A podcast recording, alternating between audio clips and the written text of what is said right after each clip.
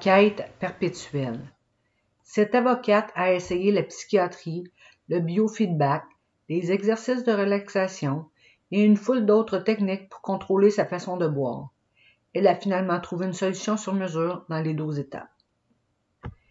Quand j'étais avocate, fraîchement reçue au début de ma pratique en droit criminel, nous étions cinq dans notre cabinet d'avocats.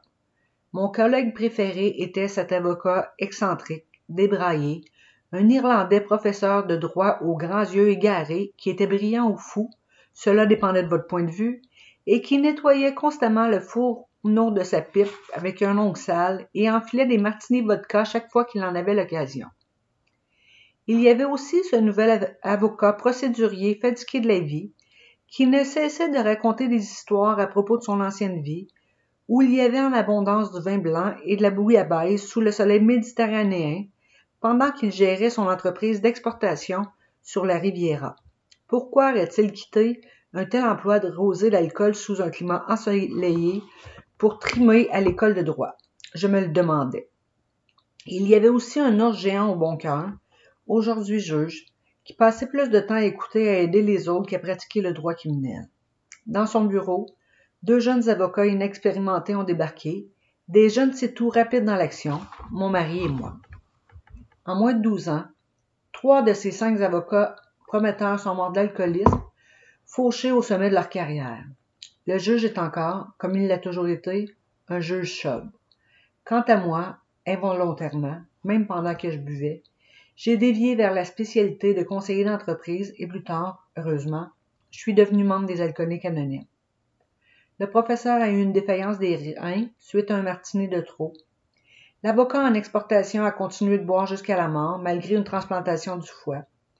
Mon ex-mari est mort dans un feu juste avant, à ce qu'il disait, sa dernière cuite avant de retourner de nouveau chez les AA, alors que j'étais abstinent depuis dix ans. J'ai assisté à beaucoup trop de funérailles prématurées à cause de notre bon ami l'alcool. Mon mari et moi, nous nous sommes rencontrés et nous nous sommes mariés pendant nos études de droit, dans une brume romantique d'alcool, de lumière scintillante et de nombreuses promesses. Nous étions le seul couple marié dans notre cour. Nous travaillions fort et nous nous amusions ferme. Nous campions, faisions de l'alpinisme et du ski. Nous organisions des soirées fabuleuses pour nos amis sophistiqués et nous nous enorgueillissions de ne pas toucher à la drogue. En fait, c'était la peur qui me retenait de prendre de la drogue. La peur de ne pas être reçu au barreau, pas au si j'étais arrêté en possession de drogue de rue illégale. Plus important, mon meilleur ami était merveilleux, puissant, c'était l'alcool, et j'en étais folle. Jusqu'à l'âge de quatre ans, je vivais au-dessus d'une taverne où j'ai vu quelques ivrognes se faire jeter à la rue. Ma mère travaillait pour des parents qui vivaient aussi au-dessus de la taverne, et quiconque était disponible s'occupait de moi. Malgré mes supplications, ma mère a épousé un homme violent et nous avons déménagé au loin, là où, en comparaison, ma vie de taverne était une sainte vie. Je me sauvais toujours à la taverne jusqu'à ce qu'elle soit démolie. Je regarde toujours avec tendresse des photos de cet endroit. À 14 ans, j'ai pris ma première cuite qui s'est terminée par une visite sans conséquence des policiers à mon domicile. À 18 ans, je buvais tous les jours et à 21 ans, j'ai connu ma première cuite qui a duré un an en France.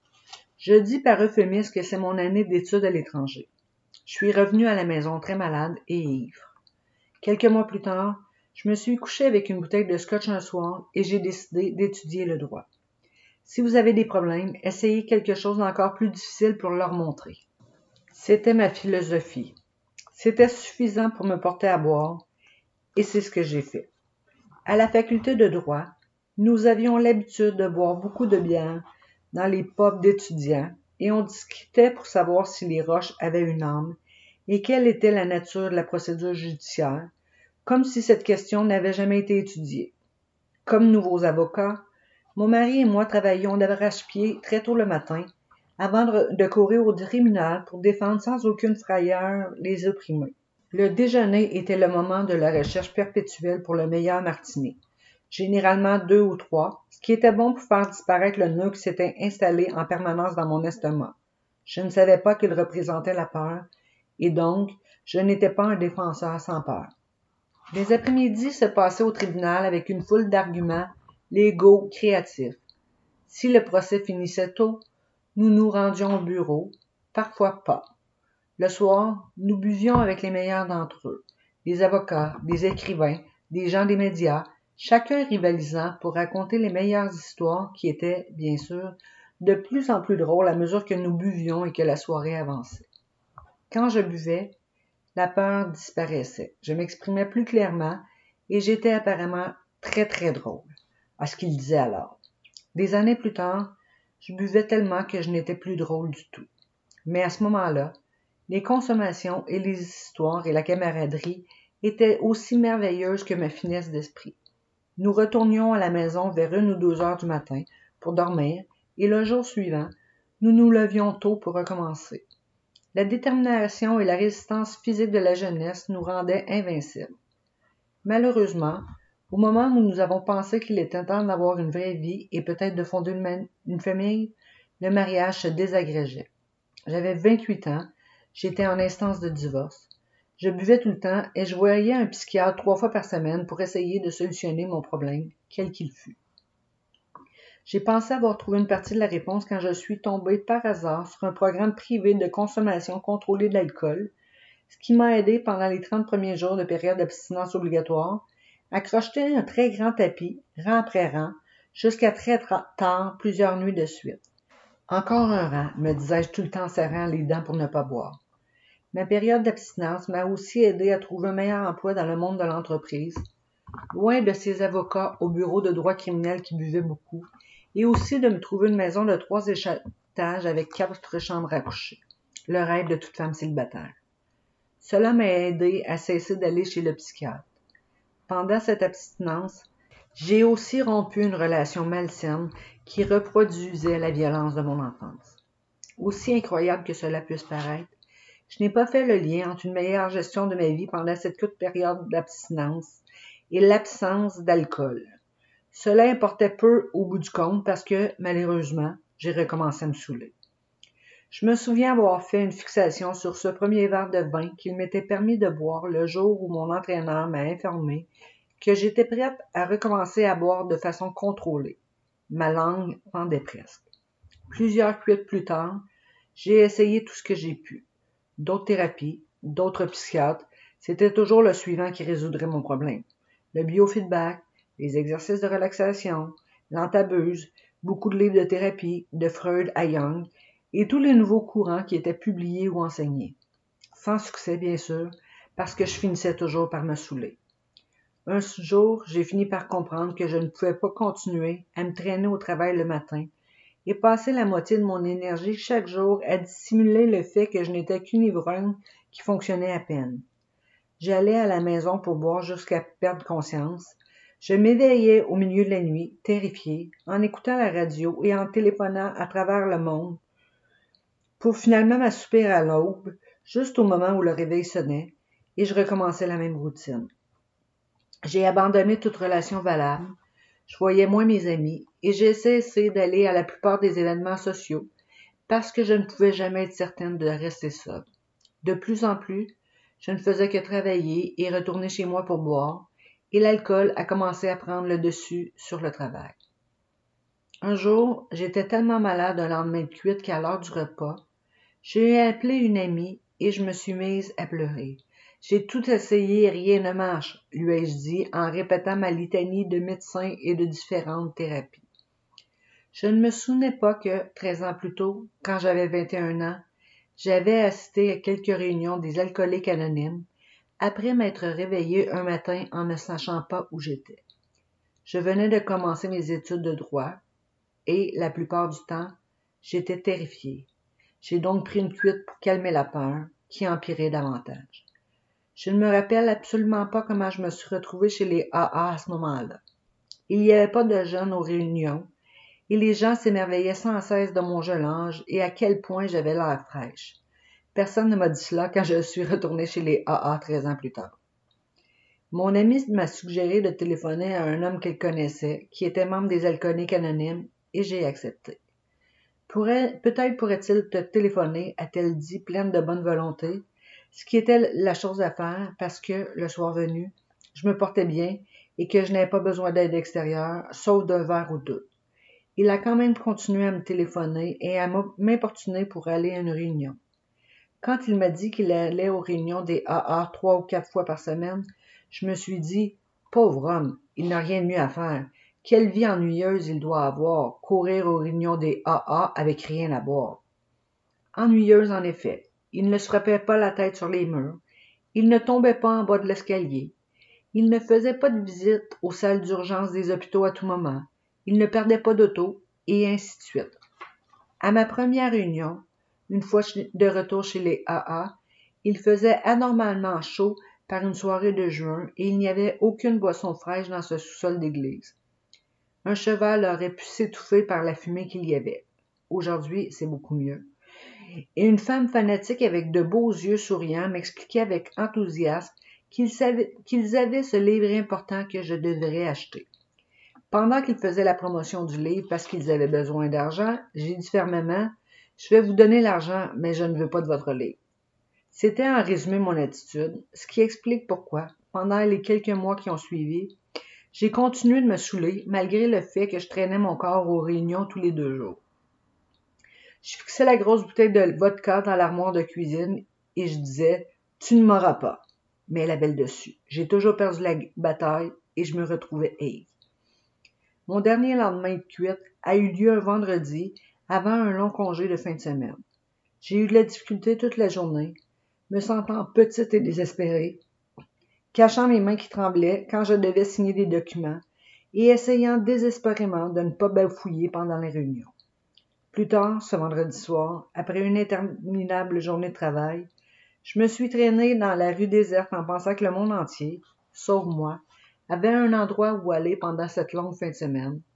Et, de plus, ils avaient tous quelqu'un qui les accompagnait. La première différence entre cette nuit-là et toutes les autres était que je ne suis pas allée m'imbiber immédiatement dans un bar ou à la maison avec mon énorme approvisionnement habituel de fin de semaine. Au contraire, je suis allée à mon club pour nager et assez étrangement, je n'ai pas bu non plus. J'étais tellement malade de ma cuite de la veille que j'ai dû cesser de nager. Je me suis plutôt enveloppée dans une robe de chambre et je me suis assise dans un coin sombre du salon du vestiaire pendant deux heures en m'apitoyant désespérément sur mon sort. Je ne sais pas ce qui est arrivé dans ces deux heures, mais vers vingt heures, je me suis levée, j'ai enfilé mes vêtements et j'ai couru vers une réunion où je n'avais pas l'intention d'aller. C'était un peu comme recevoir un coup sur la tête avec un marteau invisible et le cerveau complètement à l'envers, car la réunion semblait tout à fait différente de la dernière fois où j'étais allée. Les gens avaient l'air très vivants, les drôles de zig qui étaient là la dernière fois ne sont pas venus, et les livres sur le présentoir avaient l'air intéressants. J'ai acheté le livre Les alcooliques anonymes. J'ai écouté de toutes mes oreilles, et pour la première fois, je suis allé prendre le café avec les gens et j'ai encore écouté. Tant dans la nuit à la maison, je sentais une présence près de moi, même si je vivais seul. Le lendemain, je savais que je n'avais pas besoin de boire. Dans la soirée, je suis allé à une réunion d'étape où on a discuté de la deuxième. Nous en sommes venus à croire qu'une puissance supérieure à nous-mêmes pouvait nous rendre raison. Et j'ai, en fait, parlé de Dieu, celui qui m'avait abandonné quand j'étais petite fille, alors que j'avais très peur et que j'étais très blessée. Dans les semaines et les mois qui ont suivi, j'ai fait tout ce que l'on m'a suggéré. Je suis allée à une réunion chaque jour, j'ai lu les livres et les brochures et je me suis trouvée une marraine qui m'a dit de prendre un moment de tranquillité chaque matin et d'essayer de prier, de méditer, ou au moins de m'asseoir sans bouger pendant quelques minutes afin d'entreprendre la journée. Puisque je me vantais d'adhérer aux principes spirituels, de ne pas mépriser quoi que ce soit avant de me renseigner, j'ai essayé de garder l'esprit ouvert, peu importe ce qu'on disait et peu importe à quel point je trouvais cela stupide. C'est probablement ce qui m'a sauvé la vie. J'ai adopté un groupe du centre-ville qui se réunissait près de mon bureau tout de suite après le travail à 17h15. Je n'aurais pas tenu le coup jusqu'à 20h. je me suis rapidement intéressé au service. On m'a donné des livrets de banque, des notes pour les réunions d'affaires et des instructions diverses, et on m'a dit de faire le nécessaire pour que les réunions aient lieu. J'ai fait ce travail pendant assez longtemps. J'ai aussi institué des réunions d'affaires régulières et j'ai trouvé un nouveau enthousiasme à qui j'ai plus tard remis le livret de banque et les papiers. J'avais beaucoup de problèmes pendant ces premiers temps, mais quelle qu'en soit la nature, on me disait constamment de rechercher un plus grand développement spirituel, ce qui ne m'intéressait pas. On m'a aussi dit que mon but sur la terre était d'être le plus possible au service de Dieu et des gens autour de moi, ce qui ne m'intéressait pas beaucoup non plus. Par contre, je n'ai rien dit, j'ai écouté, et j'ai continué à aller aux réunions, surtout les discussions sur les étapes, où j'entendais des gens parler de la façon dont ils mettaient les étapes en pratique, de notre gros livre, de notre absence d'égoïsme et comment aider les autres. Parfois, je croyais que ces réunions n'avaient aucun sens. Parfois, je les trouvais ennuyantes, mais je continuais à écouter et à essayer de m'identifier. Peu après qu'une de mes amies eut été tuée par un ivrogne qui allait en sens inverse sur l'autoroute, un chauffeur de camion a dit qu'il avait conduit de longues distances en état d'ébriété.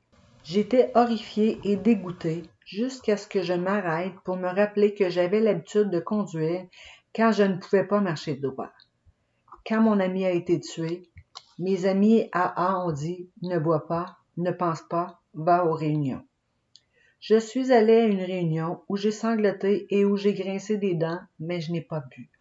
Je suis devenu compulsive à propos des AA, comme je l'étais à propos de l'alcool, ce qui était nécessaire parce qu'on m'avait dit de passer autant de temps aux réunions que j'en avais passé à boire. Je suis allé à tous les rassemblements AA possibles et je suis devenu saturé des AA. J'écoutais des enregistrements de partage de membres des AA. Je lisais et je relisais les brochures et les livres, riant toute seule avec le Dr Bob et les pionniers. Je me suis inscrite au groupe Loners Internationalist Meeting, LIM, et j'ai partagé les réunions où j'assistais en écrivant des lettres à des personnes qui ne pouvaient pas assister aux réunions. Cela m'a aidé à me souvenir de ce que j'avais entendu et mon partage a aidé quelqu'un d'autre. Une fois, j'ai écrit à un homme qui a reçu ma lettre le même jour où il a tué quelqu'un dans un accident de voiture, ce qui, sans aucun doute, lui avait donné très, très soif. Plusieurs années plus tard, bien que l'alcool ne fasse plus partie de ma vie et que je n'ai plus le désir maladif de boire, il peut m'arriver de me rappeler le goût d'un bon verre et de son effet, de l'attirance pour l'alcool de mes papilles gustatives jusqu'au picotement dans les orteils. Comme mon parent le soulignait, de telles pensées sont comme des drapeaux rouges pour m'avertir que quelque chose ne va pas, que je suis tendu au point de mettre ma sobriété en danger. Il est temps de revenir aux bases AA et de voir les choses à changer. Cette relation spéciale avec l'alcool sera toujours là, attendant de me séduire encore. Je peux me protéger en continuant d'être membre actif des AA. La chose la plus difficile que j'ai eu à affronter en étant abstinence a été ma propre colère et la violence que j'ai subie pendant mon enfance. J'avais oublié les auteurs de cette violence le plus possible, mais la tête semble ne jamais oublier. J'ai reçu avec gratitude des années d'aide extérieure parce qu'on m'avait dit que mon alcoolisme n'était qu'un symptôme de problèmes plus graves. Pourtant, malgré l'aide de nombreux professionnels, je sais que je ne me serais jamais rétabli de la violence et de l'alcoolisme sans les douze étapes des AA, qui sont exactement à la mesure de gens comme moi. Tout aussi important, je crois que je me suis rétabli par la grâce d'une puissance supérieure, bien que j'étais très en colère contre Dieu et que je ne voulais rien avoir à faire avec lui quand je suis arrivé chez les alcooliques anonymes. En fait, je n'avais pas besoin de trouver Dieu. Il me fallait seulement un esprit ouvert, et l'esprit m'a trouvé. Après cinq ans d'abstinence, j'ai rencontré un homme chez les AA qui était aussi abstinent depuis cinq ans. Il m'a dit que les pierres dans ma tête s'ajustaient aux trous dans la sienne. Aujourd'hui, nous avons une fille qui n'a jamais vu ses parents boire et qui les regarde essayer d'aider d'autres personnes chez les alcooliques anonymes. Nous avons une jolie maison et une vie de famille sobre dans un environnement où il y a beaucoup d'amis et de réunions AA. Rien ne pourrait aller mieux.